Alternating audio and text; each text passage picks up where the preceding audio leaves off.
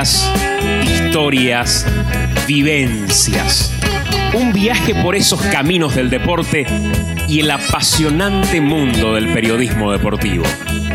Señoras y señores, con ustedes, Chipi Vera, para que al final de este partido o de este podcast nos saludemos y digamos, bien jugado. Have Hola, hola, ¿cómo están? Bienvenidos al tercer episodio de Bien Jugado. Es un gusto que nos puedan acompañar. Hoy tenemos a un invitado más que especial, un referente del periodismo deportivo y una voz reconocida por todo un país. Desde la década del 70 hasta estos tiempos, fue y es admirado por su vigencia y su capacidad de informar. Un narrador de varias Copas del Mundo, Copas Libertadores y tantos eventos más. El comandante de una enorme tropa que lo sigue fielmente a donde quiera que vaya. Un ícono dentro de los medios de comunicación. En Bien Jugado Podcast le recibimos a Arturo Rubín.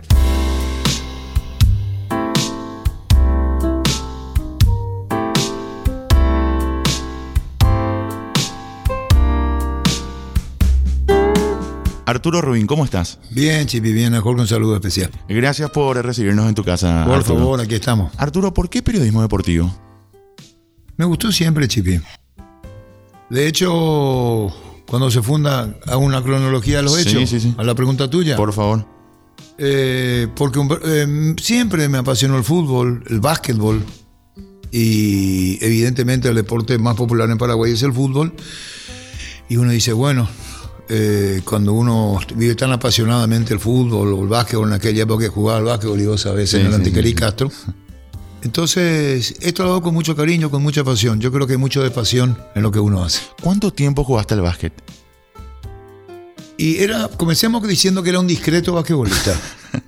y que tuve más o menos 8 o 10 años jugando al básquetbol. Pero practicando, entrenando, o sea, no era una cuestión netamente de ir a jugar con los amigos los no, fines de semana. no, Antiqueri Castro. En, en Antiqueri Castro, que estaba en segunda división. y Después, cuando subió, ya no estaba yo en primera porque ya no, estaba dedicado a otra cosa, más a la actividad radial y ya algo de televisión. Pero eso formó parte de mi vida, la famosa escalinata. Escalinata, donde. En Antequera, y Claro. había una pileta. Era donde se participaban los juegos de natación, los, lo de, Sí. de- de los colegios. Sí. Me acuerdo algunos apellidos y la pileta tenía 25 metros de largo, la cancha abajo, la canchita de fútbol más arriba. ¿Por qué estamos mezclando todo esto? No, no, porque son tus inicios, Arturo, tu época Ah. de deportista. No, no, está bien, está bien, está bien. Porque, bueno, si eras basquetbolista, evidentemente que estabas ahí en ese El te enseña a tener mucha paciencia, Mm. porque practicabas y no jugabas, y jugaban los mejores. Y es un básquetbol con mucha disciplina y con mucha paciencia. Pero ¿y tenía algunos minutos por lo menos en cancha Sí, o tenía, no? tenía. ¿Que me estás Fernando? No, no, te, te pregunto. pero cuando- tenés que creerme, o a mí. Yo te creo, Arturo, que, te, pero. que te fue a hablar de defensa zonal, la mixta, estaba en la botella de moda hasta ahora. Sí. El que vos jugás solo. Sí, sí, Que sí, das sí. la vuelta a la bomba y tirás. Sí, sí. Claro.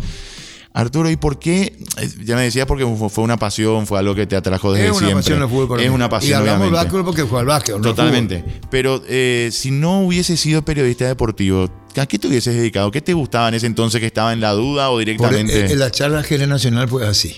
Es complicada. Complicada porque son muy chicos o yo muy viejo. Como vos quieras. Eh, yo fui animador de bailes, maestro de ceremonia, fui empresario, fui operador 10 años. Yo fui operador del 65 hasta el 75, pero operador de turno. ¿eh? Claro. ¿De turno qué significa, Chipi? Y que no es una cuestión. Ocasional. Ocasional. Tenía turno Claro. de 6 y media a 12. Sí. Como vídeo entraba a las 12 Panorama Deportivo, una revista radial del deporte con las últimas informaciones. Entonces yo contrataba un operador de 11 y media a 12 sí. para prepararme para el programa Ñandutí con el maestro Ovidio Javier Talavera. Entonces, era cuatro horas de operador, sí. porque Ovidio vino en el 69 hasta el 75, que yo lo reemplazo, y toda esa etapa era de esa manera, más los programas que animaba y los bailes maestro de ceremonia, no DJ. No DJ. ¿Se entendió? Se entendió. ¿Qué diferencia hay? Dale. Eh, hay mucha diferencia Arturo. dec- Decime. No, y el DJ es el que pone directamente la Y música. que dice arriba Claro, las y manos. arriba las ¿Y manos. los vos- otros, nosotros que éramos? Maestro de ceremonia. Brillante. ¿Qué hacíamos? Buenas noches, ¿cómo están? Un- 24 un de mayo de Pacaraí, diferente. Centro Social de Depacaraí. Buenas noches, ¿cómo están? Bienvenidos. Acá tenemos la- orquesta hacía primero Guarania, posteriormente entraba ya la música un poco más bolero, después la música más movida. Esa era la, la- la- la que hoy ya no se estila mucho. La primera vez que hiciste, ¿te dio miedo escénico? De, de hacer ante el público en un escenario o no? Había un puntero izquierdo de San Lorenzo de apellido Rolón. Sí. Vas a tener el trabajo y la de buscar. Maxi Rolón, eh, Abraham Rolón. Ok. Su primo de Abraham vino a Ñandutí en la calle Antequera 654 entre Herrera y Azara, teléfono 442 14 442 15. Ahí quedaba Ñandutí. Sí. Y vino, yo tenía 17 años. Sí. Viene y me dice, que una confesión esta vez. No, no, no, Arturo, Y por me favor. dice, porque a veces uno dice sin que te pregunten, pues. Pero cuando sos leca, el retrovisor aparece mucho en tu vida. Es un Después- recuento. El recuento de tu vida. Sí. Eso no vas a poder evitar. Pero está genial, significa que viviste, Arturo. Viviste Y sí, claro, y bastante, que claro. te recuerdas mucho. Sí. Te recuerdas Pues, mucho. Eso, eso, eso del número telefónico, por ejemplo, ayer justo estábamos hablando en una charla así familiar Eh. y ahora nadie ejercita la memoria, todo tenés acá. Sí, sí, sí. ¿Y sí. cuál es la línea baja de- yo- eh, bueno, pero yo me acuerdo. Y, y vino el, el señor Rolón, se sentó en Ñandutí, en una mesa, en una, ahí en una, de las oficinas de Ñandutí. Sí, Entonces yo le pregunto al señor, así, sí. él se sienta y hace el contrato, yo parado acá. Y le digo, ¿por qué me querés contratar? Y me dice él, porque sos Rubín. ¿Y? y redacta el contrato. Espera un ratito, me voy y le preguntaron a los muchachos de la radio, yo tenía 17 años. ¿Cuánto le di a cobrar? Y me dijo, 3 mil guaraní, pedile. Yo me voy y le digo, 3 mil guaraní. Sí, hecho. 3.000 en esa época ahora sería... ¿Cuánto, Arturo? Era, Más o menos. plata y, el y era, era- era buen dinerillo, como diría. Entonces yo le contrato a Carmelo Ruggilo, Sí, un experimentado conductor de radio, el papá del Carmelo Ruggilo actual. actual. ¿Le conoces? Sí, sí, sí, claro. Eh, tra- trabajé con él en la Radio 1000 y ahora creo que está en primero de marzo. Así mismo, como gerente. Y su papá era muy buen conductor, Carmelo Tito Ruggilo, liberteño a muerte, Sí, dicho sea de paso. dicho sea de paso. Entonces le dije, Carmelo, vamos ni más juntos. Me respondió, ¿por qué? Y voy a lo tuyo, yo no quise arriesgarme solo, Sí. podía cometer un error. Me apoyé en él, le di 1500 guaraní a él, 1500 me quedé yo y animamos los dos. Y ahí comencé a entender lo que era una animación, porque no quería correr el riesgo solo. Pero yo supongo que por lo que En haces, San Arturo... Lorenzo animaron Eddie Vargas y su lluvia de estrellas y los teenagers. No, no, no te puedes acordar de todo eso. Te estoy diciendo y anda a la municipalidad de San Lorenzo. Deben- a- afiches quiero ver de eso, Arturo. No, no, afiches O sea, que- yo te creo, pero digo, es algo histórico. Eddie Vargas y su lluvia de estrellas y los teenagers. Lucho Brosar, el director de los teenagers, que para lo que están viendo, posteriormente se transforma en el equipo 87. Estoy hablando de una agrupación orquestal Sí. que lleva el nombre de los teenagers y posteriormente es equipo 87. Antes de volver a lo de Ovidio y al periodismo en sí, ¿te pasó algo alguna vez en el escenario que, que recordás como algo que te quedó, algo que acá metí la pata o acá salió bien Y con Sandro, con Sandro? sí. No, no, pero Sandro es un grande, Arturo. Y yo soy un chico. No, no, pero estamos Pero, hablando de que le animaste a, a Yo Sandro. le presenté a Sandro en el restaurante Iguazú, Sí, que queda cerca de la calle de Radio Ñandutí, sobre la calle Choferes del Chaco. yo eso no sabía. Eh. Mira que no, no es por halagarte, muchas veces, muchísimos años, siempre te, te seguí, te escuché, pero la de Sandro nunca escuché. Y, pero la historia es un poco larga después. Vos si querés editar, edita. No, no, no, no, no, Si quieres editar, edita. Esto no se edita nada. Y entonces Eliseo Núñez, apodado Ronquito Núñez, líder Núñez, Sí. era el conductor del restaurante. Yo tenía a cargo la presentación de Sandro. La- entonces, yo estaba con el trago. Sí, No hay problema. claro. Y un poquito de whisky. La gente comiendo, esperando a Sandro. Choferes del Chaco, cerca de Radio Ñandutí. Ok, Restaurante Iguazú. sí, sí. El recordado Carlitos Duria, marido de Reina Menchaca, profesora de baile. ¿Donde después fue Torre por Torre o no? ¿Eh? Torre por Torre, el club de ajedrez después. No, no, no, no. Después fue una, de venta de, de- Hasta después fue una casa de venta, Ah, ok, una ok, quina, ok, una quina. Ok. Sandro no venía. Entonces Ronquito Núñez, le digo yo, Ronquito, anunciame a mí también. Yo sé, Sandro, pero yo soy yo. Claro. Tocado por la vanidad. Y enseguida Arturo Rubín presenta a Sandro. En las 10 y media le dije, no, no, no, mira, dale más fuerza. Y ya me gustó gustar la idea de que yo, ¿te entendió? Claro. No estaba con, no, no, no, tampoco dando la vuelta Pe- limpia. pero estabas ahí. Estaba a mi lado. Y, vos me querés, ¿verdad? Te aprecio mucho. Gracias. No, apreciar es una cosa. Te quiero mucho. haz así. Y entonces Sandro no venía, Sandro no venía. Y cada vez con mayor fuerza decía, en instantes, Sandro con la conducción de Arturo Rubín. Y yo le decía, bien. Y comenzó a posesionarse de mí. La presentación y Sandro, aquí está, acá de moda era, ¿qué tal? ¿Cómo te va Roberto? Bien, buenas noches. El país, llegaste un poco tarde, una charla previa. Claro. Eso era típico. O sea, no es el cantante directo, había una. Brillante, ya interpretaste. Ahí ya tenés el final. ¿Y qué pasó? Y la gente terminó de comer en el restaurante y no venía Sandro. Entonces yo me subí al escenario y le decía, señora, señores, pido mil disculpas. Enseguida viene Sandro. Y me gustaba, cada vez me gustaba más la idea. Y ya se entendió. ¿Se entendió? Y después entra, viene Sandro, dos y media, una. Y la gente ya estaba hasta acá.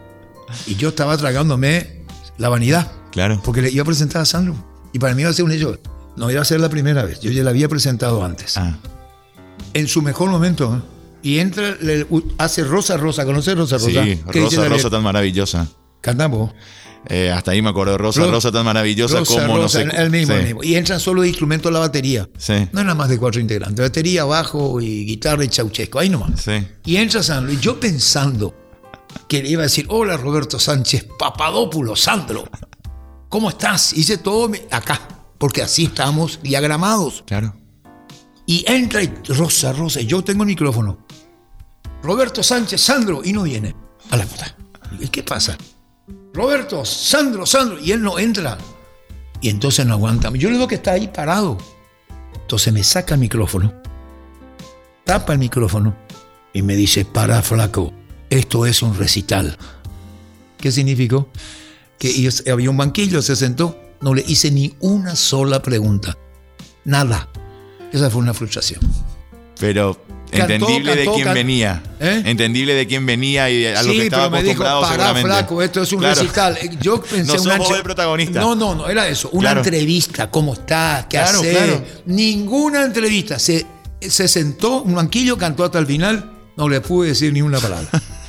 Bueno, Pero se entendió bien. Se entendió si a vos no te, perfectamente. no te causa gracia, ya otro No, no, no, no, no me causa gracia, Yo me preguntaste pero... yo te dije. Pero Arturo... El modelo era otro y cuando vino Sandro ya estaban los recitales. Ya el conductor no, no hacía preguntas. Hoy como mucho presentás y, y te apartás bueno, pero en otro tiempo, no sé si- te interesa, si no te interesa. Me interesa mucho. Arturo, pero quiero volver a- al periodismo. Mm. Muchas, dijiste varias veces que eh, Ovidio Javier de la Vera fue tu referente, tu mentor, o uno de ellos. Siempre hablas también de, de Fernando Casenave. ¿Qué te acordás? ¿Qué recordás de, de algo que te haya manifestado Ovidio, algo que te, que te haya servido para siempre, que te haya quedado allí? Ovidio marcó mi carrera. Una decisión suya hizo esta entrevista, la que tenemos ahora. Sí. Vino a jugar en el 69, vinieron a jugar los jugadores que estaban afuera del país. Y tenía un problema de voz, Ovidio no pudo transmitir. Sí. Y yo era el cuarto relator. Y comencé con Ovidio en el Club Independiente de Campo Grande, en segunda división. No por ser el hermano del dueño de la radio, Claro. iba a ser un protegido mimado. Yo hice segunda división, segunda, que era la inferior a la B. Claro. Y así fui escalando. 69, 70, 70, bueno, 70, 71. ¿En qué año fue tu primer partido relatado? No, yo estuve así antes con Getulio Robin Adera dos voces, relato a dos voces, en la Ñandutí antes de Ovidio. Bueno, Y, y viene. ¿Dónde nos quedamos? en En lo que los te iba a Ovidio, decir que sí. marcó Ovidio. Y se juegan los defensores del Chaco. Y Ovidio me dice a las 5 de la tarde, No puedo. no puedo, transmitivos. A la puta. La responsabilidad enorme era. Y bueno. Y en las radios se iban a la cancha entonces. Esto es un receptor chico comparativamente. Esto no se, no se puede No, mostrar. no, no, pero, pero es un Es receptor. un receptor chico. Sí. Es un receptor chico. Receptor de radio. Claro. ¿Qué la ocurre? radio de esas antiguas. Pero había mucho más de grande. Había mucho más grande, Claro. ¿Y qué ocurrió? Llevaban, a uno llevaban, yo le decía, está combinado, eran radios grandes eran las que llevaban. No había como hoy que no a tonto audífono y celular y uno poder meter radio. Sí. Y el gol hace el Lobo Diarte. Ex jugador de Olimpia, que venía del Zaragoza, o del, Zaragoza. Sí, del Zaragoza, porque. Sí, porque después fue al Valencia. Sí. Y hace el gol arco sur del estadio. Y la preferencia, Ovidio tenía el rating. El rating tenía Ovidio, estaba Carlitos Gómez también peleando ya. Claro. Y yo digo, gol de Olimpia. Y era el equipo de las estrellas que hace el gol. Que jugaba contra Olimpia, algo así, no me acuerdo muy bien. Claro. Pero era equipo de las estrellas, no de Olimpia. Y la preferencia se da la vuelta y me manda a la mierda porque me equivoqué. Claro. Y me ruborizo. Y entonces, a las nueve y media, vídeo iba a Ñandutí a hacer el programa. Ya iba muy temprano para el programa al mediodía. Y entra con su maletín. Y yo le estaba esperando. Ya esa noche ni dormí. Porque la, la preferencia me mandó a la mierda. Como que se burló. Sí. Y cuando llegó Vídeo, le dijo Vídeo, yo no te quiero pasar hacer pasar vergüenza. Como por lo de ayer. Claro. Y me dijo, seguí. Yo le dije, no sé si esto es para mí. Y Ovidio me respondió, seguí. Fue lo único que me dijo. Seguí, seguí. Y yo seguí. Quizás si me decías, mira Arturo, soy distraído, tomate el tiempo. No. Él me reafirmó, me dio el respaldo y seguí. ¿Te tocó hacer eso en posición de vídeo? ¿Con algún joven, con alguien? Con Álvaro Mora. ¿Sí? Pues yo lo aplacé a Álvaro Mora. ¿Sí? Me tiene que agradecer de por vida. ¿Qué hizo? Y Álvaro Mora vino su hermano, yo estaba en Canal 9, y me dijo que Álvaro, que había su, su hermano, quería relatar fútbol. Entonces se presenta Álvaro Mora. Esa- a la derecha estaban eh, Rubén Darío y JJ. Sí. Yo tenía. Sí, sí, un una un- sí, pero tenía como una oficina. Así la charla se hizo de a dos. Y viene el hermano y dice: Señor, me dice, yo quiero relatar. Entonces yo estaba en primero de marzo. Le dije: No hay problema. Pero mostrame la prueba. Quiero una, Un audio. un audio. Y Álvaro Mora se va y se instala al lado del primero de marzo, a mi izquierda en la cabina. Se- no me acuerdo con quién. Sí. Y, le, y dice, voy a transmitir como si fuera un partido. Es lo mejor que puede hacerle. Bueno, me dice Álvaro Mora, se va. Nos saludamos en el estadio. Él lleva su micrófono, su lavadora. Yo no, no presté atención de lo que hacía en ese momento. Sí, era el cassette. ¿Vos conocés el cassette? Claro, sí, sí, sí. ¿Por qué conocés el cassette? Porque cuando comencé todavía existía el cassette y mi mamá era la encargada por pasión de grabarme para que yo me escuche después y Eh. aprenda y... Está muy bien, Chibi. Entonces él llevó el cassette con una grabadora se presenta el otro día. Sí. Él dice que yo usé ese término, pero yo no fui tan agresivo como él cuenta. Él Ok. ya quiere teatralizar la historia. Yo no voy a teatralizar, voy a recrear que no es lo mismo. Entonces viene y me dice, aquí está, y yo escucho. Y dije, no, no,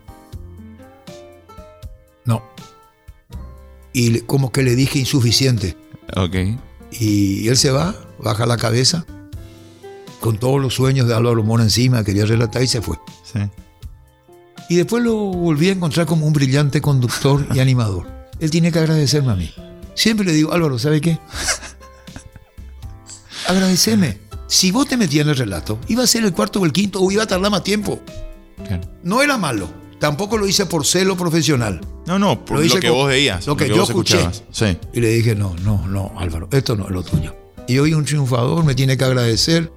Tengo que comprar, cobrar los derechos de solidaridad, ¿verdad? Así es, ¿verdad? Así es, el 1%. Álvaro Mora quiso ser relator y no fue.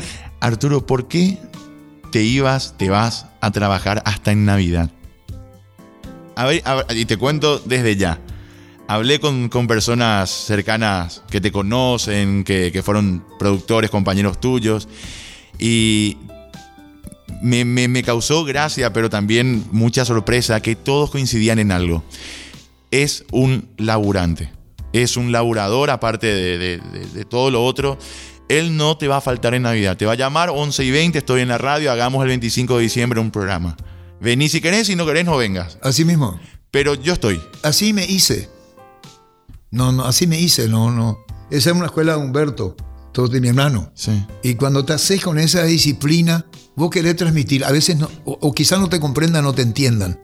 Pero cuando tenés ese modelo, me parece un modelo de disciplina, de constancia. Y no hay excepción cuando no te relajas alguna vez. Hice una sesión en mi vida. ¿Cuándo? en el día de mi cumpleaños, el 7 de agosto. Hice los programas de Urbana desde casa, donde me hacen la entrevista. Sí. Hice la radio desde casa, donde me hacen la entrevista con este Prodi que tengo acá a mi lado, este es el micrófono. Ahí te ¿viste? Este va a tener mayor ganancia, aparte de internet que Copaco. Y la televisión no hice, pero hice radio. Pero fue una excepción. Que yo no sé si me arrepiento. Y nunca antes. No, nunca. ¿Y vacaciones te tomás o.? No, hablo del día de mi cumpleaños. No, claro. Digo, pero fuera de eso, ¿vacaciones te dice tomás porque- una o dos semanas o le, de.? veo, le veo poco a mis nietos, vinieron y se fueron. Este tema no nos acerca mucho a los nietos, dos a distancia con los queridos nietos que son cinco, entonces me los vi más. Y así fue la excepción del cumpleaños. Sos muy ho- hogareño. Sí. De, de la casa, de los nietos, de los Sí, hijos. sí, sí. O sea, también la gente que, que te conoce dice. Es un enfermo del trabajo, va a trabajar 24 horas al día si es necesario y Mm. Pero porque yo no quiere. creo que se use la palabra enfermedad. eh, Yo creo que los testimonios. ¿Le cambiarías lo- por? Los testimonios de presencia son los que marcan la ruta del profesional. sí. Lo que haces te va a marcar. Lo que haces te va a marcar. Y lo que parece una anécdota que cuenta Chipi, el hecho del trabajolismo, Sí. es una manera de llegar. Y lo que vos crees que no ven, se ven, pero no vaya a ser para los de afuera. Claro. Hace para vos. Que no digan, ah, este es un, nunca faltó, nunca faltó. Eso es, es para el exterior. Claro. Tu vida tiene que ser interna. Claro. Tus satisfacciones tienen que ser internas. ¿Se entendió? Se entendió. Entonces, cuando uno trabaja de esta manera, es porque internamente uno siente. Uno no puede disimular, uno no puede sacar de contexto cuando lo que amás y lo que haces está impregnado en vos. Y eso seguramente es lo que me pasa. Excelente, Arturo. Eh, ¿Cuál fue el primer mundial que, que relataste, que presenciaste? El del 78. Argentina. ¿Qué Yo recordás de aquella Yo soy Copa del Guillermo, Mundo? su operador. Él llevaba una consola, cancha de River, Sí. Argentina-Hungría puede ser. Puede ser. Eh, Mi- Mirá que no, no, no, no recuerdo bien vos no, aquel. no, no naciste también en el 78. No, no, no nací, pero bueno. Bueno, claro, la historia te va a decir. Perú, Alemania, otros Sí, partidos sí, me acuerdo, y- pero Hungría. Mm. Y no había operador. Y nosotros estábamos acostumbrados al operador. Entonces en Cam Chancha de River, el día anterior fuimos al Teatro Colón. Sí. Y una, fuimos, fui la primera vez que conocí el Teatro Colón de Buenos Aires.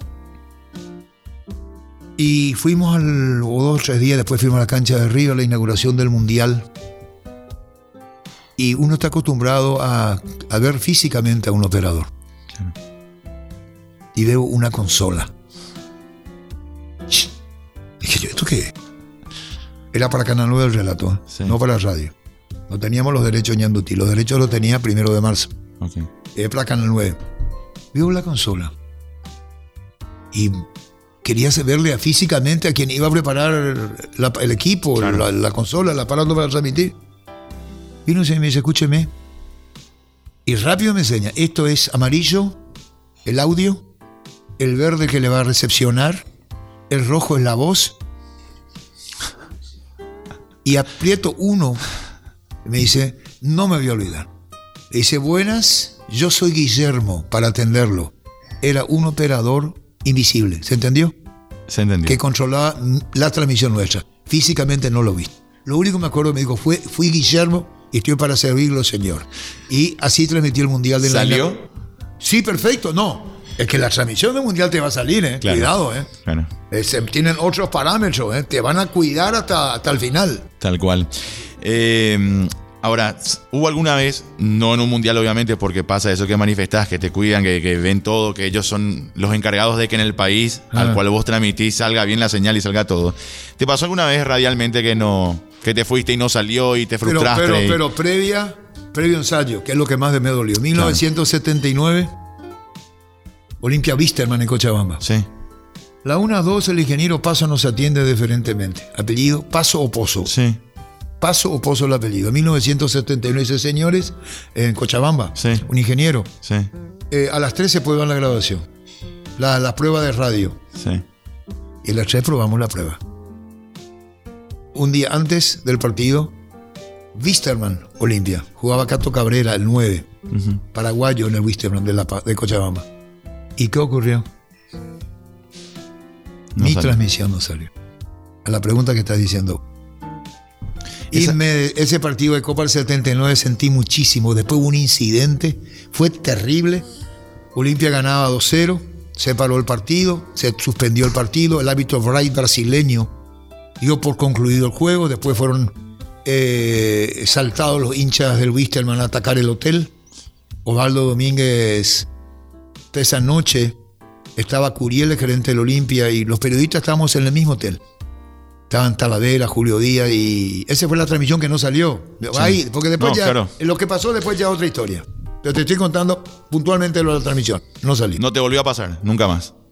Creo que o no. pudo haber alguna- No, no, no, no, no. Esa no. Eh, esto es una opinión mía, muy, muy particular. Yo creo que esa narración del 79 del campeonato de Olimpia, la tuya es la más emocionante. Y no te lo digo porque estoy acá eh, contigo hablando, dialogando. Pero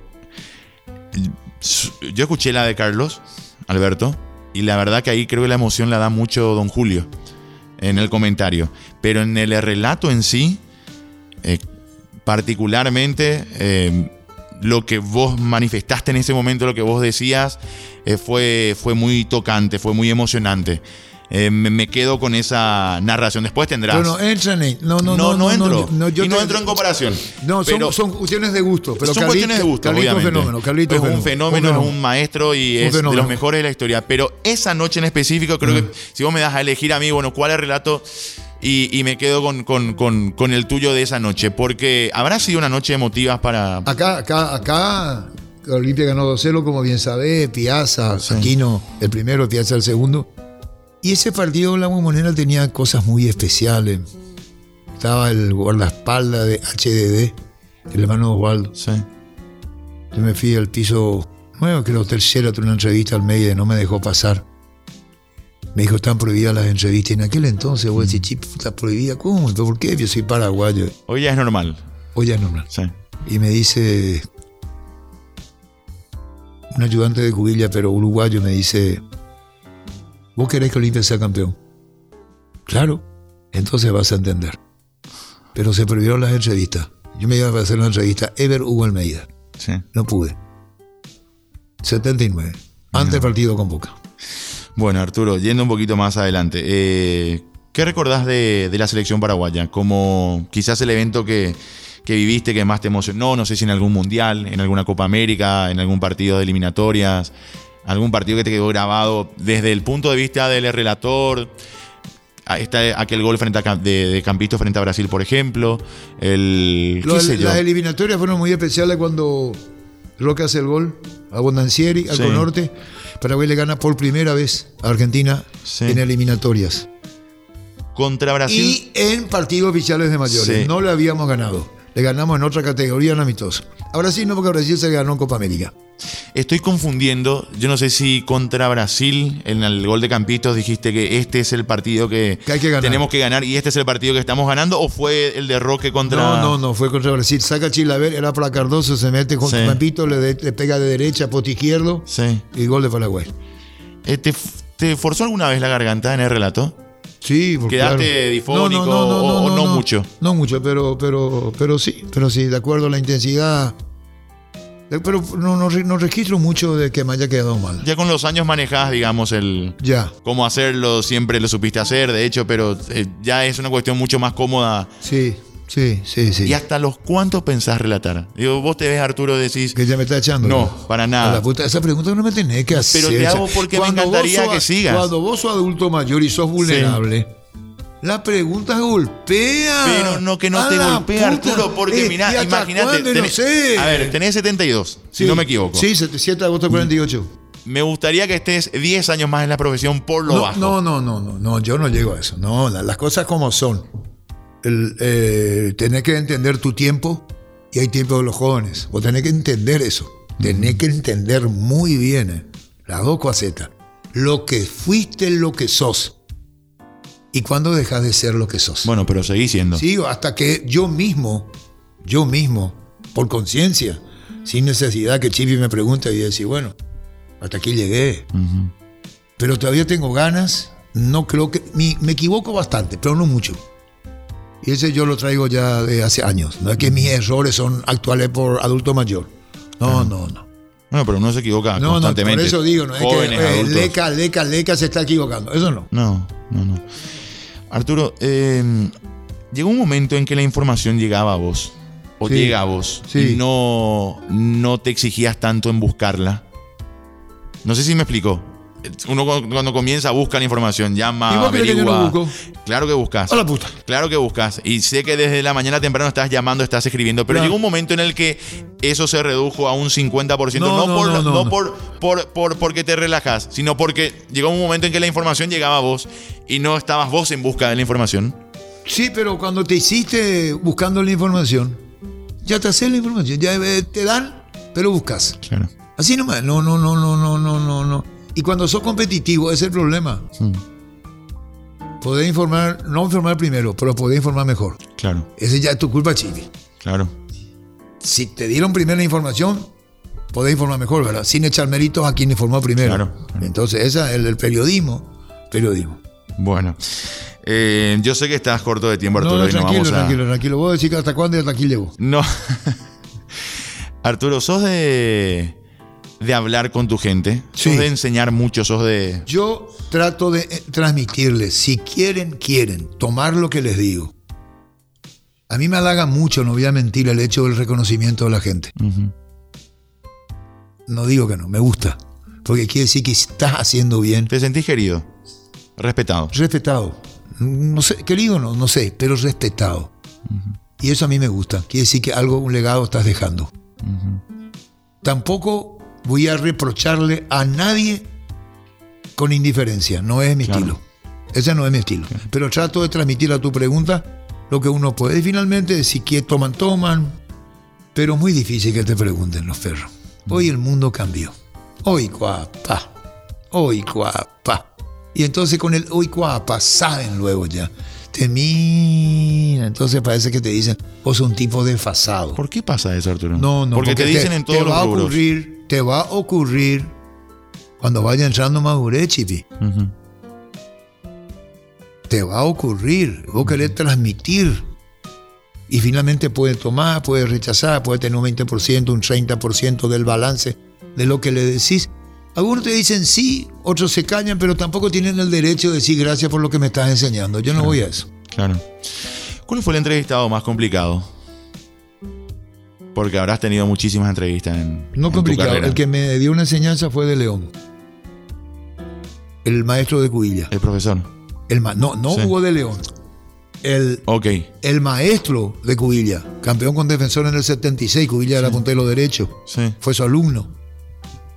Y él que un día me dijo, vino para Olimpia, Waldo Domínguez me dijo, cuando se separan Cubilla y Maño, se separan, incluso Pedro Cubilla dirige la Intercontinental contra el Malmo, Sí. en marzo, no dirige Luis, Sí. en la Intercontinental sí. se separan. Y me dice Waldo Domínguez, en la sede del Olimpia, soy un monstruo, le traigo la matriz. Textuales palabras suyas, de León. No el barbudo del Inter del Central, Claro. que juega muy bien, el juego, es técnico de Nacional. Hablo del primer de León. Claro. Y me voy a hacer una entrevista. Y está un famoso triángulo de la muerte, se llamaba. ¿Sabes qué eso es? No. Después te iba a decir. Le llaman el triángulo de la muerte. Entonces me le digo, ¿cómo está, señor? Bien, bien. ¿Puedo hacer un- Sí, señor, siéntese.